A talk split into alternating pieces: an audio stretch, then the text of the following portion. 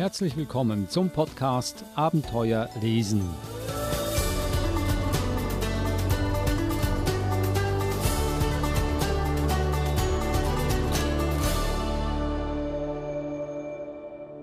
Der Podcast Abenteuer lesen ist ein Podcast über spannende und lehrreiche Kinderbücher. Ich muss auch sagen, gute Kinderbücher. Und die findet natürlich immer die Verhaltenstherapeutin Eva Mura. Hallo Eva. Hallo Adrian. Wir gehen wieder um die Welt, rund um die Welt. Wir sind schon beim Buchstaben O angelangt. Sehr erstaunlich. Also da bleibt nicht mehr viel übrig.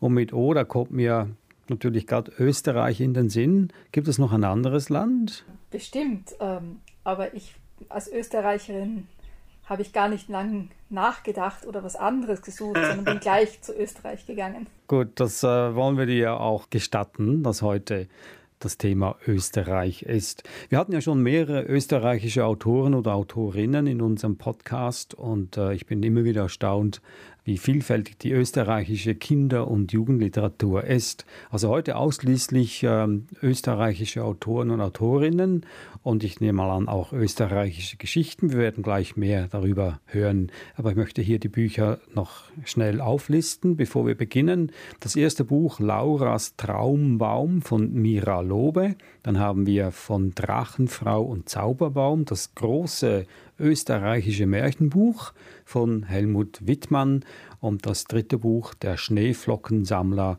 von Robert Schneider.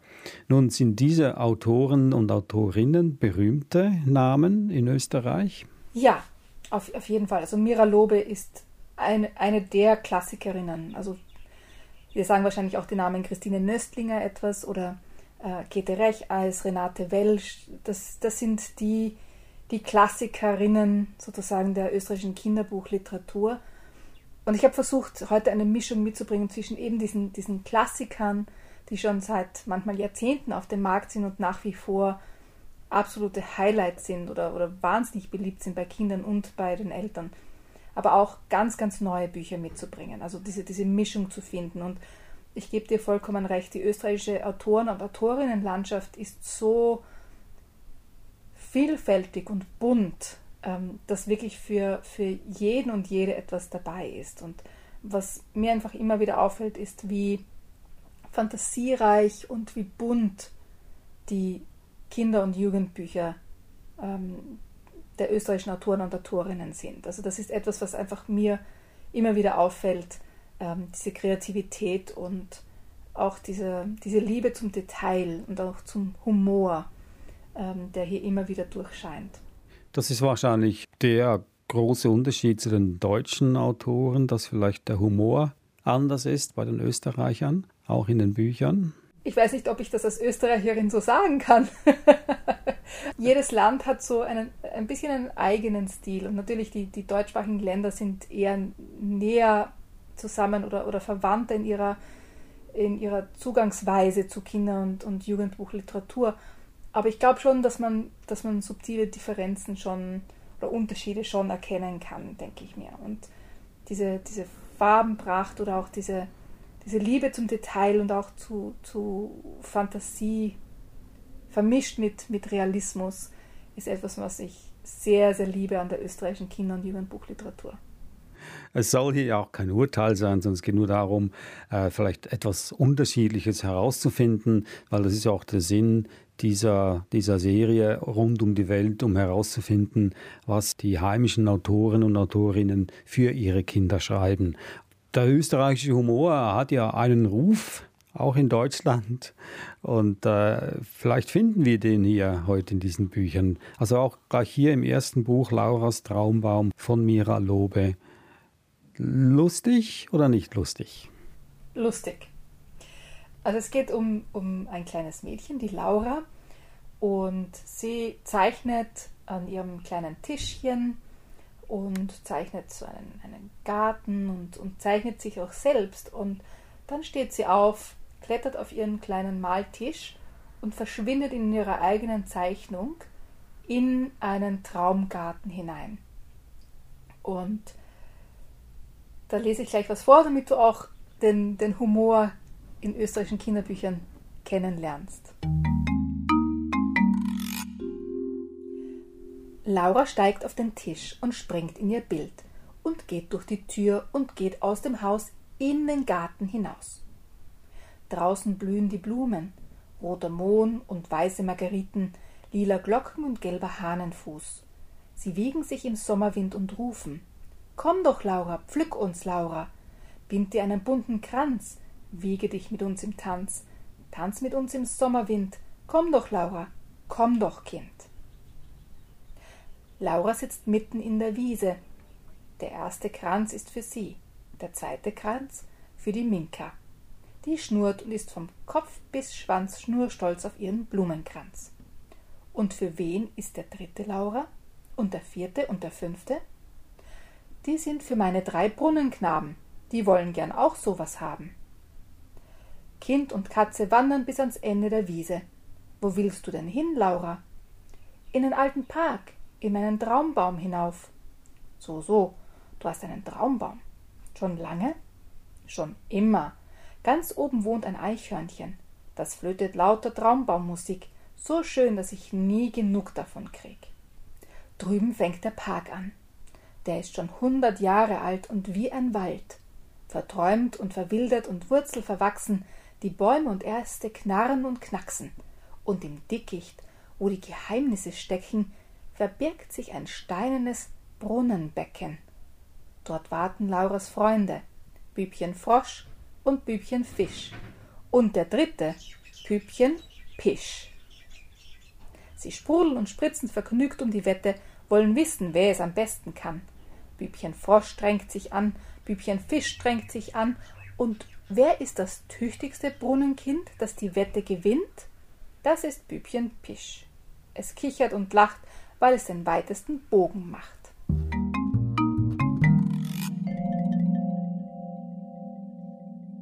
Das war ein Ausschnitt aus dem Buch Lauras Traumbaum von Mira Lobe. Ich habe jetzt lange gewartet, bis was Lustiges kommt. und äh, auf der letzten Seite dann und im letzten Teil ist es dann gekommen. Aber ich muss hier sagen, äh, wenn man das Bild nicht vor sich hat, ist es schwierig, äh, hier vielleicht einen Humor zu erkennen, außer man hat wirklich äh, eine schmutzige Fantasie, in Anführungszeichen. Pisch steht für Pissen oder kann man das so verstehen? Das ist österreichischer Dialekt. Genau, ja. genau. Also diese drei Brunnenfiguren ja. Ähm, spritzen eben das Wasser in den Brunnen hinein. Der eine haltet einen Fisch, der andere einen Frosch und der andere, ja, das müssen wir jetzt, glaube ich, nicht näher beschreiben. Ja, wir können das äh, gut sagen. Der andere, andere hält seinen Pimmel und pisst in den Brunnen und er macht den weitesten Bogen. Das ist der österreichische Humor, der österreichische Charme. Ein heiteres Buch, ein schönes, poetisches und heiteres Buch. Ja, und eben einer der, der Klassiker in der österreichischen Kinderbuchliteratur, würde ich jetzt mal sagen. Ähm, aber das führt uns schon zu den, den neuen Büchern, ja, die gerade erst dieses Jahr herausgekommen sind. Eines heißt Von Drachenfrau und Zauberbaum, das große österreichische Märchenbuch, geschrieben von Helmut Wittmann. Und in, in diesem Buch man könnte sagen, oh, nicht schon wieder ein Märchenbuch und ist das notwendig? Und was mich aber bei diesem Buch wirklich interessiert hat, war, dass das Märchen sind, die man so nicht gut kennt. Das sind eher Märchen, die jetzt außerhalb des äh, Grimm-Märchenkanons stehen, aber genauso spannend, lustig, manchmal skurril sind wie die Grimm-Märchen. Aber eben unbekanntere Märchen und ähm, ganz, ganz toll illustriert ähm, mit ja, so Wassermalfarben, ähm, Bilder und die eine wirklich eine, eine, auch eine traumhafte Stimmung erzeugen. Möchtest du eine Geschichte daraus hören? Ja, weil darf ich mir eine aussuchen, weil diese Geschichten hier sind ja auch in Kapitel eingeteilt. Äh, Weisheit und Witz zum Beispiel ist ein äh, Kapitel. Dann haben wir von ganz schön starken Frauen. Da sind mehrere Geschichten darunter. Vom kleinen Volk in den Bergen ist ein weiteres Kapitel. Dann haben wir Drachen und andere Ungeheuer zum Gruseln und Fürchten und schließlich auch Zaubergeschichten. Wenn wir beim Thema Humor, Witz bleiben möchten, würde ich gerne was daraus hören. Aus dem Kapitel Weisheit und Witz. Dann würde ich vorschlagen, dass wir das, das Märchen vom Schneider und vom Riesen uns ein bisschen anhören. Da ist spannend, dass diese Erzählung, also die ein, eine Version des Märchens wurde ähm, in, die, in die Grimmsche Sammlung aufgenommen, aber diese Version hat noch einen Teil der, ich würde sagen, des, des Originaldialekts mit dabei. Also ich werde mich bemühen, ähm, den Dialekt mit reinzubringen, weil das einfach auch die, die, die Wärme oder den Witz dieser Geschichte auch ausmacht.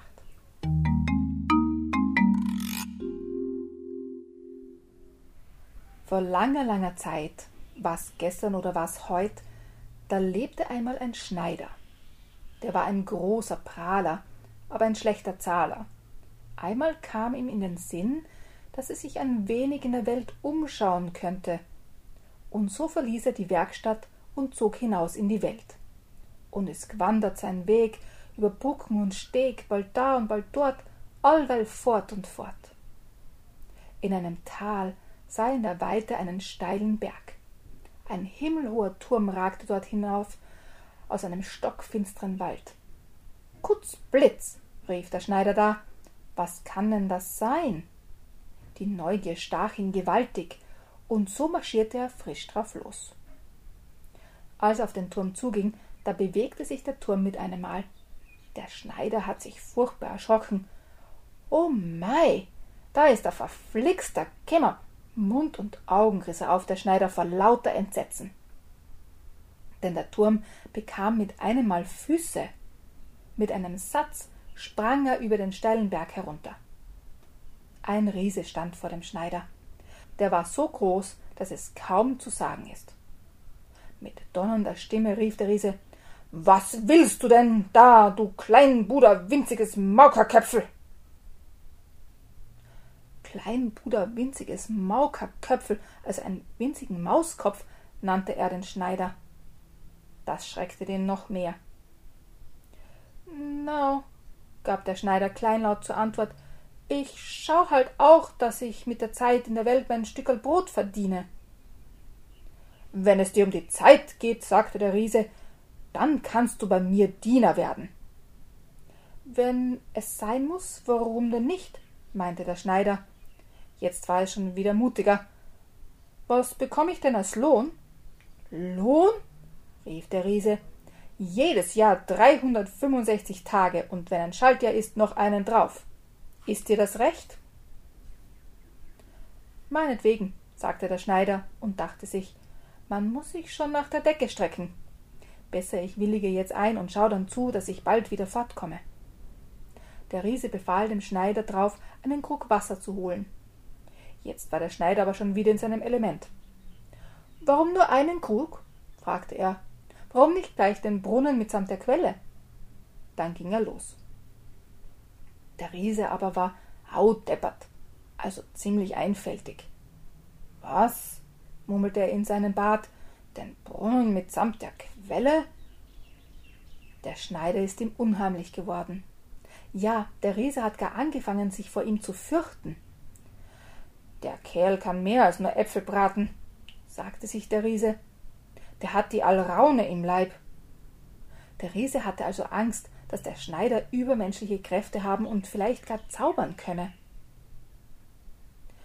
Sei auf der Koppen, Fanunzi, das ist ein Diener für dich, murmelte er.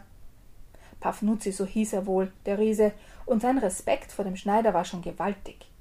Nein, den wollte er eigentlich nicht zum Diener haben.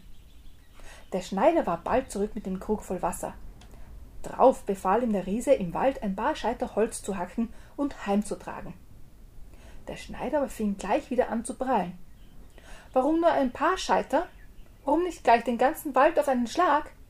Den ganzen Wald mit Jung und Alt, Rigitz und Reidix, Knopferts und Geschmeidix. Darauf der Holz holen gegangen. Der leichtgläubige Riese aber hat wieder sinniert. Ja? Was? Den ganzen Wald mit Jung und Alt, Ridix und Reidix, Kopferts und Geschmeidix? Der Riese konnte das kaum fassen. Den ganzen Wald will er holen, der Schneider mit Jung und Alt, dem guten und dem schlechten Holz, dem knorrigen und dem geschmeidigen. Wie der Schneider zurück war mit dem Holz, befahl ihm der Riese zum Nachtmahl ein, zwei oder drei Wildschweine zu schießen. Warum nur drei? rief da der Schneider. Warum nicht gleich tausend auf einen Schuss und dich dazu? Auf das hinauf erschrak sich der Riese so sehr, dass er sagte Lassen wir es gut sein für heute, Schneider. Leg dich nieder zum Schlafen. Der Schneider legte sich nieder und schlief. Der Riese aber fürchtete sich gewaltig. Die ganze Nacht brachte er kein Auge zu. Er sinnierte hin und her. Wie könnte er den Hexenmeister von einem Diener wieder loswerden? Kommt Zeit, kommt Rat. Am nächsten Morgen ging der Riese und der Schneider zu einem Sumpf. Rundum wuchsen da Weiden. Aus einer Laune heraus meinte der Riese Mein lieber Diener, hänge dich doch an eine von den Weidenruten. Ich möchte sehen, ob du sie mit ein bisschen Gewicht biegen kannst. Witsch ist der Schneider auch schon oben gesessen. Er hielt den Atem an und machte sich so schwer, wie es nur irgendwie ging, bis sich die Gerte niederbog. Irgendwann musste er aber Luft holen. Bügeleisen hatte er zu seinem Unglück keines eingesteckt. So schnellte es ihn weit in die Höhe, so weit, dass er nicht mehr zu sehen war. Der Riese war glückselig. Endlich war er den Hexenmeister los. Der Schneider aber, wenn er nicht heruntergefallen ist, dann ist er wohl heute noch droben.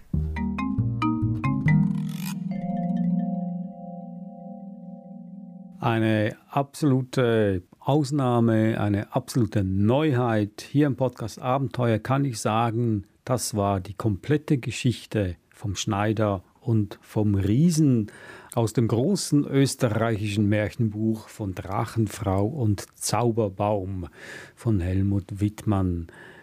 Tja, da sieht man mal wieder, wie, wie tapfer und schlau die Schneider sind. Du hattest gesagt, das äh, wurde in die Grimmische äh, Sammlung aufgenommen. Also es hat eigentlich äh, Ähnlichkeiten mit dem tapferen Schneiderlein. Ja, das gibt es ja bei ganz vielen Märchen, dass sie in unterschiedlichen Versionen existieren und es da Überschneidungen gibt. Also das, das kommt auf jeden Fall vor und das ist eine der Geschichten, die in verschiedensten Versionen existiert und eine der Versionen findet man eben auch bei den Grimmschen Märchen.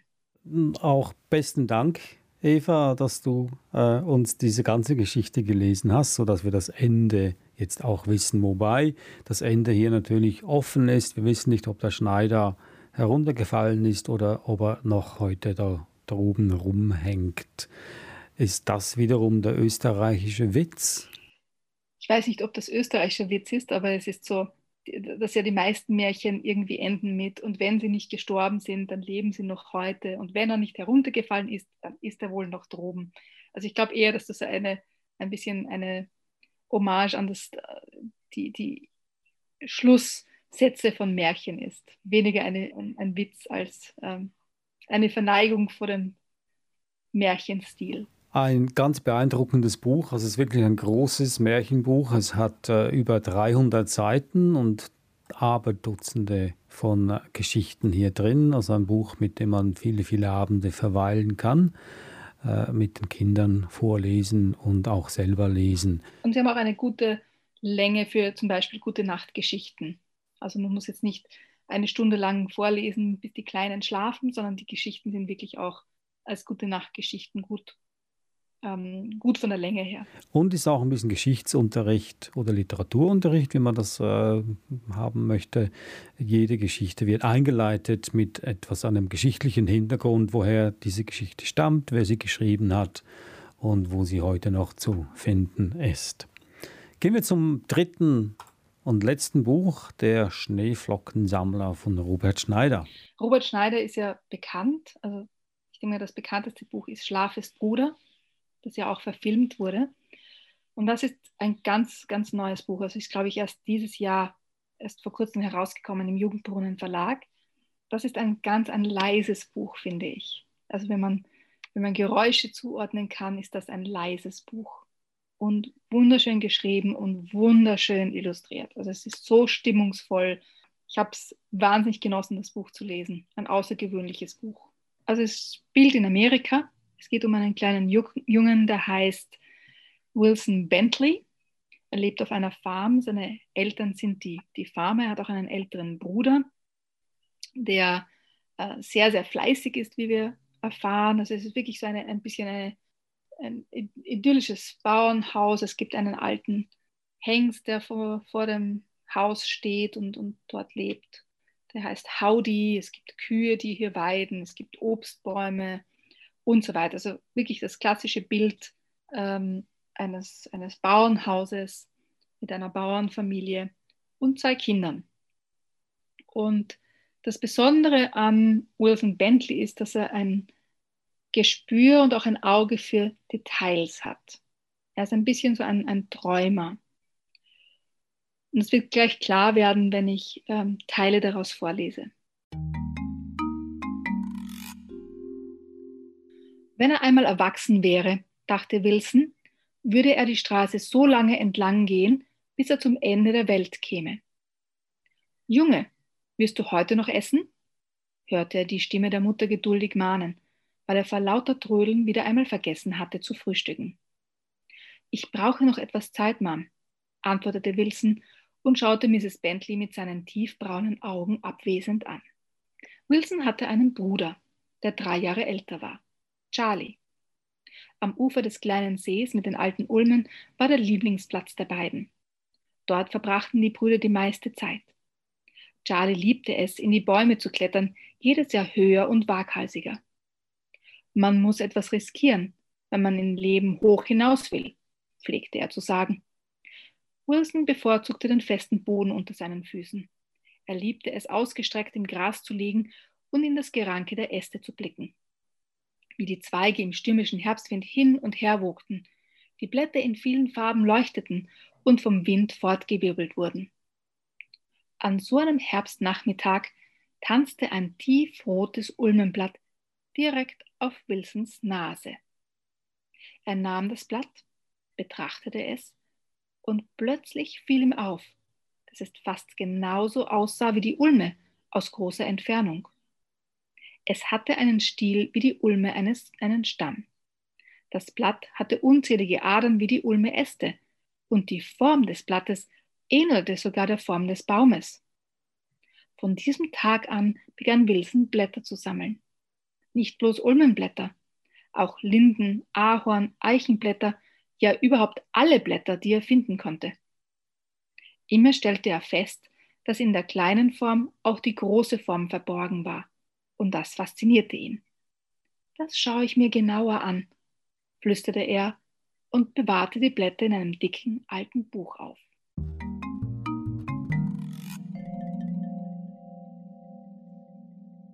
Blätter sind jetzt nicht das Einzige, was den, den Wilson wirklich interessiert. Er findet dann auch noch andere Dinge, die ihn ja, fesseln und, und äh, gefangen nehmen und die er genau beobachtet, wie zum Beispiel Steine.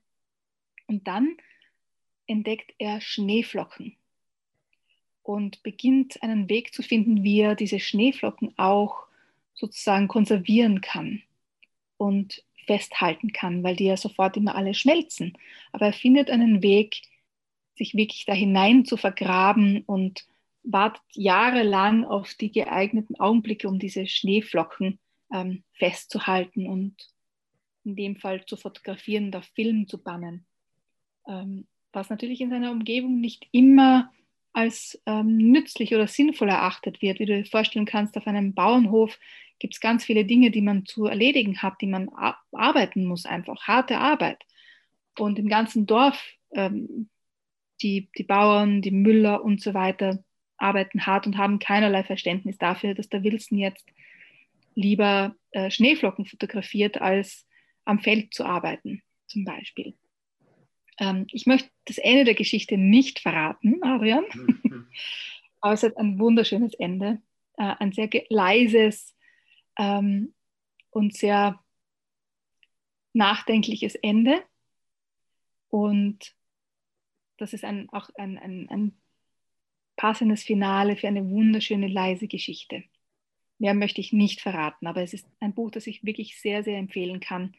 Ähm, ein tolles Buch auch für Weihnachten, ähm, um es gemeinsam mit den Kindern zu lesen. Ein stilles Buch, ein tiefgründiges Buch, ein wirklich herzliches, leises Buch. Der Schneeflockensammler von Robert Schneider. Also wenn ich das jetzt nochmals äh, kurz zusammenfassen darf, ist ein äh, träumerischer Junge, lebt auf einer Farm, aber hat äh, mit Farmarbeit nicht viel am Hut. Sitzt lieber rum, geht rum, guckt sich Dinge an und entdeckt auch, dass äh, kleine Dinge ein, quasi ein Spiegelbild sind von großen Dingen. Und er konzentriert sich besonders auf Schneeflocken, konserviert die auf irgendeine Art und Weise. Das äh, Dorf hat kein Verständnis für seine Leidenschaft, aber etwas Magisches passiert dann, dass er das Ganze umdrehen kann und dass die Dorfbewohner und auch seine Familie seine Leidenschaft äh, verstehen und auch zu schätzen lernen. Ja, kann man so sagen. Das ist eine gute Zusammenfassung. Okay, gut. Was er genau macht, was er da tut, äh, was da passiert, gut, das wollen wir jetzt nicht verraten. Ich weiß es auch nicht, aber das kann sich jeder selber vorstellen. Ja, klingt sehr schön, äh, sehr romantisch. Äh, ich kann mich nicht mehr, so, nicht mehr so gut an die Geschichte Schlafes Bruder erinnern. Äh, das war nicht eine so leise poetische Geschichte wie diese da hier zu scheinen seiend. Siehst du da auch keine Ähnlichkeiten, gell? Also es ist völlig abgelöst, losgelöst von Schlafes Bruder. Ähm, ich, ich würde die zwei jetzt nicht, ähm, nicht vergleichen wollen, weil ja auch die Zielgruppe eine ganz andere ist. Ja. Also das ist ein Buch, das man mit, mit Vierjährigen gut lesen kann, ja, oder ja. mit Fünfjährigen gut lesen kann. Schlafes Bruder ist sicher erst ähm, ab, ab jugendlichen Alter ähm, empfehlenswert. Das ist nichts für, für kleine Kinder jetzt, Schlafes Bruder, sondern es ist jetzt mittlerweile ja, denke ich mir, auch schon fix im, im Schulkanon verankert, aber ähm, im, im, Sinne von, was, was ist die Leserschaft, die dieses Buch anspricht, das sind unterschiedliche Welten, würde ich jetzt mal sagen, auch ja. von, von den Themen her. Ja, hat nichts damit zu tun. Der Vergleich hat sich nur aufgedrängt, weil hier auch ein Bruder erwähnt wird, gleich zu Beginn der Geschichte. Und ich weiß nicht, äh, wie gewichtig dann äh, diese Tatsache ist im Laufe der, Laufe der Geschichte. Ja, das waren sie also, die Bücher aus Österreich, sehr vielfältig, wie wir das am Anfang auch gesagt hatten. Ich will sie hier nochmals auflisten. Wir hörten Lauras Traumbaum von Mira Lobe, erschienen im Verlag G und G. Dann hatten wir von Drachenfrau und Zauberbaum das große österreichische Märchenbuch von Helmut Wittmann im Tirolia Verlag erschienen. Und das dritte letzte Buch war Der Schneeflockensammler von Robert Schneider, erschienen im Jungbrunnen Verlag. Das war unsere Reise rund um die Welt, wieder mal nach Europa, in dein Heimatland, nach Österreich. Das nächste Mal kommen wir zum Buchstaben P. Da gibt es auch einige aus denen man, einige Länder, aus denen man dann aussuchen kann. Bis dahin sage ich danke fürs Zuhören. Wir haben noch mehr Episoden auf unserer Webseite sbs.com.au-german. Da auf Themen klicken und dann Abenteuer lesen und sagen es weiter, dass es uns gibt. Wir freuen uns auf alle Hörer natürlich. Eva Murer, besten Dank. Bis zum nächsten Mal. Danke dir, Adrian. Servus.